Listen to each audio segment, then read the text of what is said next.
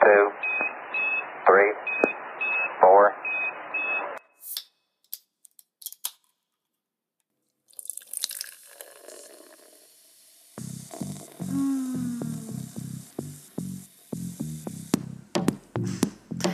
Esto se acaba de prender. Ojalá podamos ser desobedientes cada vez que recibimos órdenes que humillan nuestra conciencia.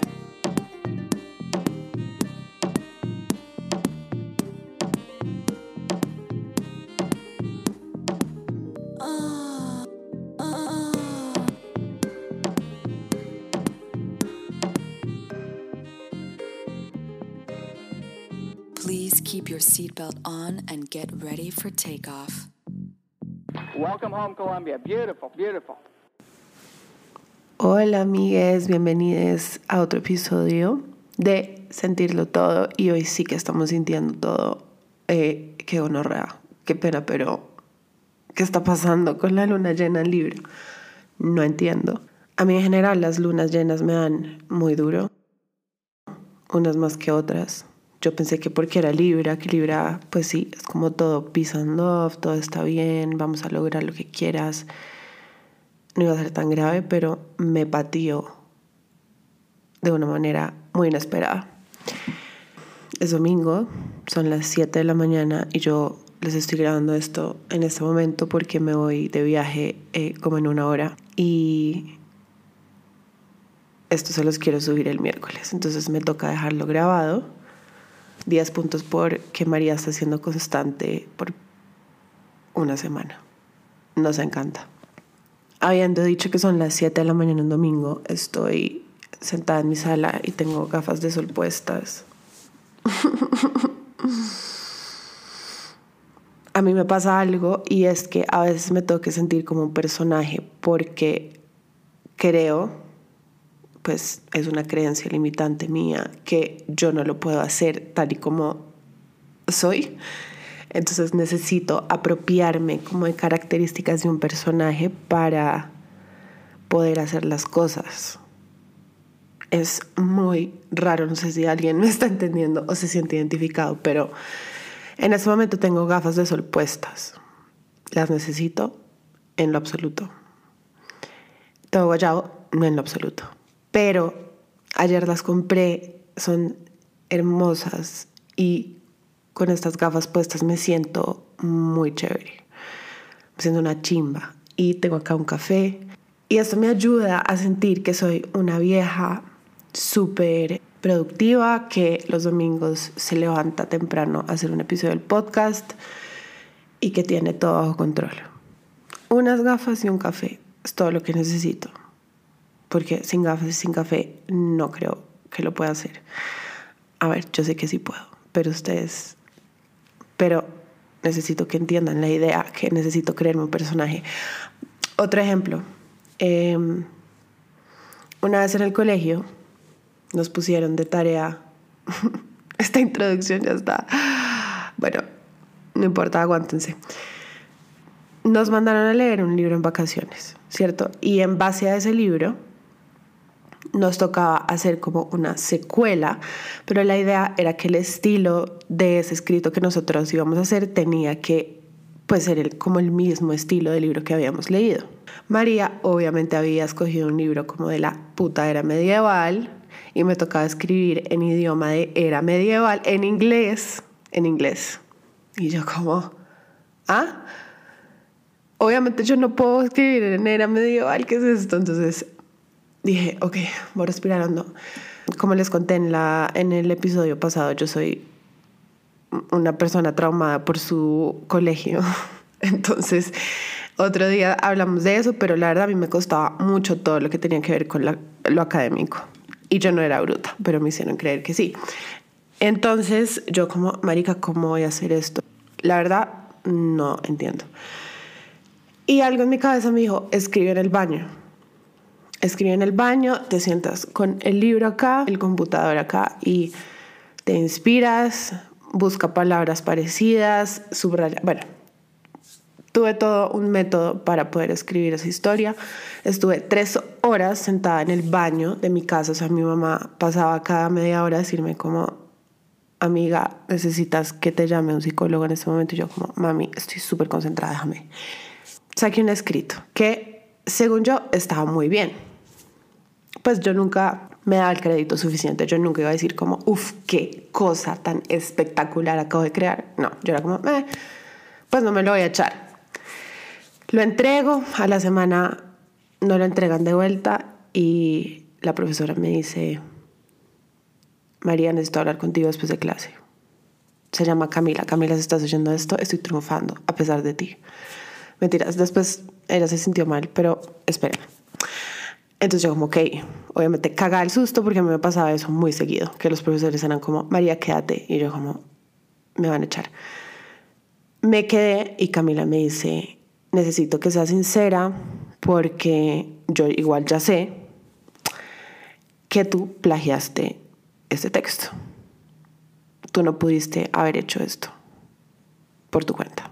Y yo como, señora, me senté tres horas en el baño.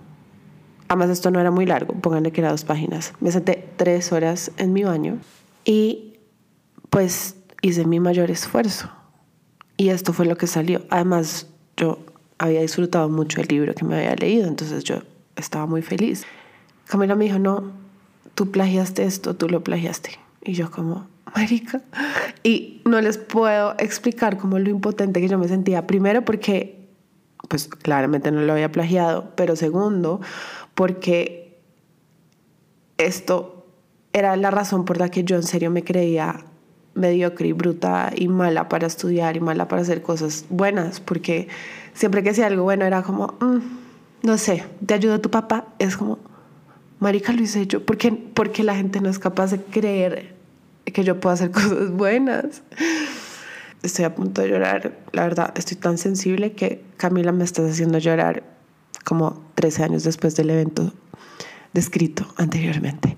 El caso es que me llevaron donde la directora de, no sé, qué mierdas, no sé, estaba como la directora de inglés y la directora de, como, ¿cómo se dice eso? Bachillerato. Y le dijeron a mis papás, o sea, tuvimos una reunión todas estas personas y mis papás. Y Camila decía, lean el texto, es que es imposible que un estudiante haya hecho esto porque está muy profesional, o sea, tiene palabras que no usa normalmente un estudiante. Y yo le dije, señora, esa era la tarea, precisamente. Usar un lenguaje del libro que habíamos leído. ¿Qué culpa que yo haya escogido un texto de la era medieval?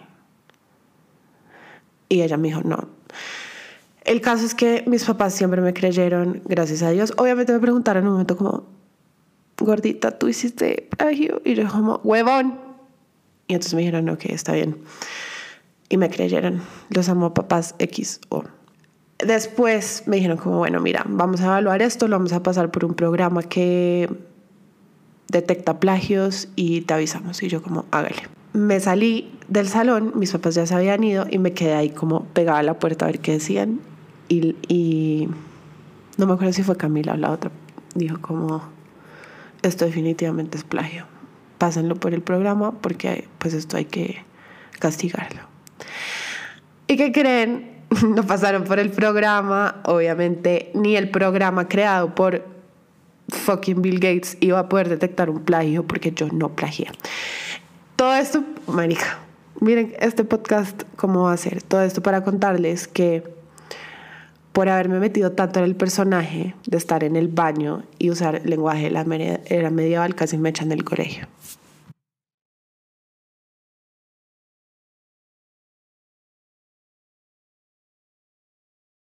Bueno, habiéndoles contado esa grandísima historia de mi adolescencia, ya podemos pasar a otro tema, pero primero les quería dar las gracias de verdad por el apoyo que recibí estos días. Como que ayer revisé los charts de los podcasts y estamos de décimas. Eh, hola, ¿qué les pasa? Literalmente, ¿qué les pasa en la cabeza? Porque son tan perfectos. Yo no sé. no le quiero jinxear, como que tampoco quiere ser como. No. Pero sí les quería dar las gracias porque pues claramente si ustedes no lo oyen, esta mierda no llega a ningún chart de nada. Entonces, gracias, les amo. Ahora sí, entremos en materia. Antes de hablar, quiero que sea como costumbre en este podcast, en cada episodio, hacer un check-in. Obviamente, si ustedes me quieren hacer su check-in por Instagram o escribirme por otro medio, me encantaría, pero como no podemos tener una conversación en este momento de tú a tú, entonces el check-in va a ser solo mío. check-in es cómo me estoy sintiendo en este momento, como tanto físicamente como emocionalmente, como dónde está mi cabeza, cómo se siente esto en mi cuerpo. Tengo varias emociones y tengo varias sensaciones físicas que acompañan estas emociones. Por un lado, pues tengo como ansias previaje. Es un viaje por tierra, nunca he hecho un viaje muy largo por tierra, estos son 10 días, eh, entonces me tiene un poco ansiosa el tema, pero digamos que todo está relativamente cuadrado, entonces tampoco es tan grave, tampoco es tan al aéreo. Por otro lado, estoy un poco agotada mentalmente porque ayer fue un día difícil, ya les voy a contar por qué. Pero entonces esto en mi cuerpo se siente como un poquito de fatiga, tengo un poco de taquicardia por la ansiedad del viaje y la ansiedad de lo que viví ayer. Siento los ojos como pesados, como cansados porque dormí muy poquito, dormí como dos horas, me dio un ataque de colon. Que bueno, ese, el colon irritado mis amigues, es un gran indicio de que estamos estresados y ansiosos y de que estamos reteniendo emociones. En mi caso, porque yo dejo pasar mucho antes de abrir la boca y pedir ayuda o contarle a alguien o que alguien me escuche, lo que sea. Como lo contengo, lo contengo, lo contengo hasta que ya es como, Ugh. pero obviamente esa contención hace que se me inflame el colon y todo se vaya a la mierda. Fin. ¿Qué fue lo que me pasó ayer? Ayer fui a comprar ropa para mi viaje. Es un viaje a tierra caliente, entonces, bueno, vestidos de baño, etc. Y acá un paréntesis de mi autoconcepto. Cómo me percibo yo, cómo me veo yo, cómo es mi autoimagen. Yo he tenido muchísimos issues al respecto desde que soy chiquita. Eso es para otro episodio porque obviamente me gustaría contarles como toda la historia bien contada desde que empezó. Pero en este punto de mi vida y como pueden ver ustedes en redes si me siguen en Instagram, arroba yo he logrado construir una autoestima que va más allá de mi cuerpo. Y ha sido muy difícil, pero ha sido muy satisfactorio y lo que más he disfrutado ha sido el camino. Y si bien ayer, como le decía a una amiga, el 98% de mi vida yo me miro al espejo y digo, oh, oh, ah, oh, o sea, como que, ¿qué me pasa? Porque estoy tan rica, hembra. Y yo me arreglo para salir a bailar y de verdad es como voy a destruir esta discoteca. O sea, como que de verdad yo me siento muy linda y, y muy parada, pues. Pero hay un 2% que me ataca a veces y me ha parecido muy interesante evaluar ese 2% como por qué, de dónde, cuándo. Y en este caso, obviamente un factor muy importante fue como el factor me voy de paseo, necesito sentirme bien, porque la verdad es que yo no tengo un cuerpazo según los estándares, nunca lo he tenido y no creo que lo vaya a tener porque la verdad pues no estoy construida así. Pero sí he, ido a muchos paseos en los que aunque no tenga un cuerpo bajo los estándares sociales, me siento una hembra y pues lo soy, o sea, digo, lo soy. Pero últimamente no. Últimamente tuve un paseo hace poquito, pesé un día y no me sentí bien porque además he tenido meses como de mucha fiesta, mucho desorden, poca rutina, comida que no me hace tanto bien. Acá jamás vamos a clasificar la comida como comida buena, comida mala, comida chatarra, comida... O sea, me sabe a mierda. Aquí simplemente es comida que te hace sentir bien. Si un helado te hizo sentir bien un sábado por la tarde, qué chimba. Entonces es comida buena, ¿no? Si un domingo arrunchado con tu pareja querías pedir mucho una pizza porque aguantaba, pero dijiste como no, no puedo porque ayer comí mucho, entonces pides una ensalada, para mí es comida mala. Pues te está restringiendo innecesariamente. Pero volviendo a mí, yo he estado comiendo muy mal, o sea, como comida que no me da energía, comida que no me nutre, comida que no me hace sentir bien físicamente, ni siquiera por mirarme al espejo, sino físicamente. Esto obviamente culminó en que yo me estaba sintiendo pésimo. Y me empezó a pasar algo que no, creo que nunca me había pasado de esta forma. Solo una vez que me dio paperas y yo no me podía ver al espejo porque yo decía, eh, estoy poseída por el diablo. Pero el resto no me había pasado y era que me estaba mirando al espejo como en los últimos cuatro días y yo decía, no sé qué es esto.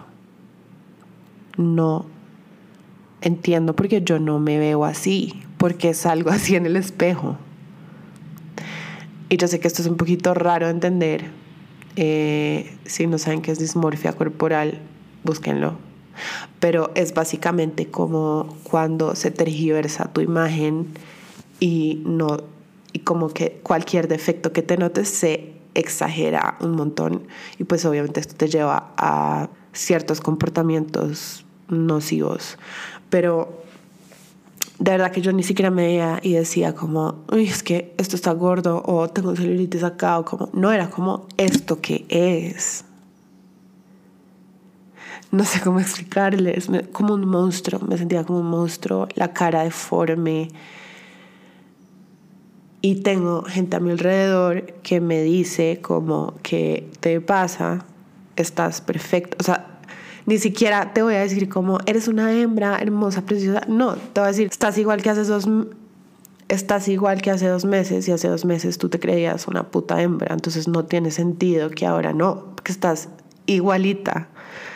Y yo no me veo igualita, no me percibo igualita, me veo muy, o sea, fea, pero no fea de, ay, qué fea, sino monstruosa. Y ayer que me fui a medir ropa, era como no me quiero ver al espejo, pero obviamente me toca ver al espejo, sino como voy a saber que la ropa me queda, pero no me quiero ver al espejo. Y cada espejo que pasaba, yo era como alguien tápelo o rómpalo porque no me quiero ver ahí. Y es muy loco sentirse así es muy triste sentirse así. Obviamente ayer lloré un montón.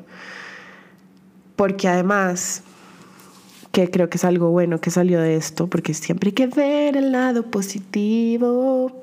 Algo bueno que salió de esto es que con mi pareja actual, yo no quería que él supiera que yo me estaba sintiendo mal, porque no me gusta ponerme en una posición en la que la otra persona me vea insegura. Como es obvio que todos tenemos inseguridades y yo soy la más abierta en eso, pero cuando se trata como de que la persona que yo amo, y me pasa mucho también con mis amigas y con mi familia, las personas que yo amo no quiero que me perciban ni débil, ni insegura, ni incapaz, que bueno, conectando con la historia de mi plagio del principio, como que todo tiene un poquito de sentido, obviamente. Yo quedé traumada y ahora no quiero que nadie me joda, entonces a él no se lo quería comunicar. Yo como, además porque no quiero que esto sea un tema en el viaje, no quiero que sea un tema. Pero en un punto se me salió. O sea, yo creo que mis guías espirituales, mis ángeles, lo que sea, como que me dieron una patada en la espalda y yo simplemente vomité las palabras y le dije, no me estoy sintiendo bien. Y me dijo, ¿qué pasa? Y le dije, mm, me veo el espejo y veo o sea, es que Shrek es más lindo que yo, literal. Y el man como, ¿de qué hablas? Entonces, bueno, ahí le expliqué, le dije, tengo dismorfia corporal, pero como momentánea. O sea, no es que yo sufra dismorfia corporal en mi vida, sino no sé qué está pasando. Y el man como, ¿qué es dismorfia corporal? Entonces tuvimos ahí una pequeña clase educativa. Y cuando entendió me dijo como, wow, no, pues a mí también me ha pasado, no sé si por las mismas razones, pero también me ha pasado y pues te entiendo. Y bueno, el caso es que lo hablamos, eh, llegamos como a unas conclusiones que, que él haciendo un pequeño cambio también me podía ayudar en esta autoimagen tergiversada que tengo de mí misma. Y fue muy productivo y fue muy hermoso poder comunicarle esto y que él fuera tan receptivo al respecto, como que eso logró sanar un poquito eh, lo que estaba pasando. Y después, por la noche, le conté a una amiga y mi amiga también me dio palabras muy, ¿cómo se dice? Muy helpful, como muy sanadoras y muy profesionales porque era psicóloga al respecto y como que me sentí mucho mejor. Pero ella me dijo que habláramos porque yo puse una historia en Instagram de me estoy sintiendo, pues tengo dismorfia corporal. Y ella me dijo, ¿quieres hablar? Y yo le dije, sí. Pero yo nunca le hubiera dicho como, bebé, hola, em, necesito hablar de esto, porque no sé, porque yo no soy tan buena haciendo eso y me encantaría hacerlo. Tengo muchas amigas que son así, que en el momento en el que se sienten o mal o tristes o con rabia o lo que sea, me escriben y es como, hola, estoy putísima porque pasó esto y esto y esto y esto, ¿qué hago? Y es como, wow, yo quiero ser como tú, amiga. Pero sí, me cuesta mucho, me cuesta mucho em, expresarme de esa forma. Pero esas dos cosas que les digo que pasaron con mi pareja y con mi amiga, de verdad fueron muy... Eh, no puedo encontrar la palabra que quiero usar. Ayudadoras es lo que quiero decir. fueron muy ayudadoras estas personas y sus palabras y me sentí mejor. Hoy me siento muchísimo mejor. Vamos con toda, con toda, porque es que si ustedes conocen un poquito de mi discurso en este momento en Instagram, lo del amor propio, bla, bla, bla, bla, es más como que chimba tener un cuerpo, es mi vehículo para poder disfrutar esta vida, pero es un cuerpo y ya. Mientras mi alma y mi espíritu y mi ser sea lindo, ya, con eso tengo obviamente cuidando mi cuerpo como yo lo quiera cuidar, pero la fijación en el cuerpo me parece absurda, innecesaria, triste y no quiero volver a ese lugar porque ya viví muchos años de mi vida enfocándome 100% en mi cuerpo, 0% en mi ser y no quiero, pero pues es normal que haya momentos en los que esas épocas de la adolescencia, de la infancia, lo que sea, hagan eco a hoy es normal, hay que abrazar esos momentos. Yo igual no, como que más allá de darme palo por verme como un monstruo, entre comillas, según yo, no me voy a dar palo por sentirme como un monstruo, ¿sí me entienden? Como que ya suficiente tengo con mirarme al espejo y decir, qué putas. Y para ir concluyendo este episodio, que es un reguero, como creo que la mayoría de los episodios van a ser, porque a mí me gusta divagar, es mi actividad favorita. Mi conclusión es, si están sintiendo algo no tan chévere, háblenlo con alguien, ayuda muchísimo. Obviamente alguien que ustedes sepan que va a ser como un espacio seguro, que no los va a juzgar, que más allá de aconsejar y aconsejar y aconsejar, como los haga sentir comprendidos y escuchados. Si definitivamente no tienen con quién hablar, escriban, ustedes no saben la herramienta tan poderosa y subvalorada que es escribir, como que necesitan un papel y un lápiz y ya. Y no saben cuánto se saca escribiendo. Ni siquiera tiene que tener sentido lo que escriban. Yo antes era súper psicorrígida. Yo le ponía fecha y hora a mis entradas en el diario. Y a veces, bueno, esto ya fue hace años, pero a veces le ponía el sitio en donde estaba para, así, para cuando lo leyera, eh, diez años después dijera, oh, estaba en Starbucks. O sea, vale verga. No, o sea, si lo quieren hacer, súper. Pero si no, vale verga, solo escriban como, hola, odio todo. Me odio, odio mi cara en el espejo. Y solo empiezan a escribir y vomitarse en ese papel. Y les juro que eso ayuda un montón. Y si ustedes se sienten identificados con esta autoimagen un poco tergiversada o si tienen dismorfia corporal o si están teniendo problemas ahorita con cómo se ven, cómo se sienten más que todo, porque creo que Creo que el problema, la raíz del problema es cómo uno se siente con lo que ve, más no cómo se ve. Porque a la larga a nadie le importa cómo te ves. Y se les importa qué oso. No queremos estar cerca de esas personas. Pero bueno, si están pasando por alguna de las cosas anteriores que nombré, les recuerdo que un alma linda siempre, siempre, siempre, siempre, siempre se va a ver linda por fuera. Siempre va a ser magnética. La gente siempre va a querer estar cerca a uno. Siempre va a ser cómodo estar en la presencia de uno cuando su alma es linda. Entonces yo prefiero realmente trabajar en mi alma para que mi alma sea hermosa, de colores, feliz, radiante. Porque además sé que eso me va a llevar sí o sí a ser así por fuera. Porque una cosa va de la mano de otra, pero empieza por adentro, bla, bla, bla. Ya sé que hemos oído eso hasta en propagandas de Pantene. Me vale huevo, se habla tanto porque es verdad. Trabajen en ser personas lindas, de verdad lindas. Y van a ver que el exterior va cogiéndole el ritmo también. Un poco mi visión ahora que me voy de viaje, me lo dijo también mi amiga ayer y me encantó que me lo dijera, fue como el universo te está dando la oportunidad de vivir esto, o sea, sentir esto que estás sintiendo con lo que te está pasando en un plan muy chévere, en la playa, en el calor, o sea, como que déjalo allá, suéltalo allá, todo va a estar bien. Y sí, echarse a morir no tiene que ser necesariamente en la cama de uno llorando, también puede ser en el mar. Entonces, cuando vuelva les cuento cómo me fue, les cuento cómo me sentí, trabajen en sus almas, lo demás es secundario y vendrá por transitiva. No tengo ni idea si se dice así, yo no sé hablar. Les amo, gracias por oír este episodio. Espero que se hayan entretenido un ratico, un ratico siendo como tres horas yo grabando esto. Em, nos vemos en el próximo y muchos besos. Chao.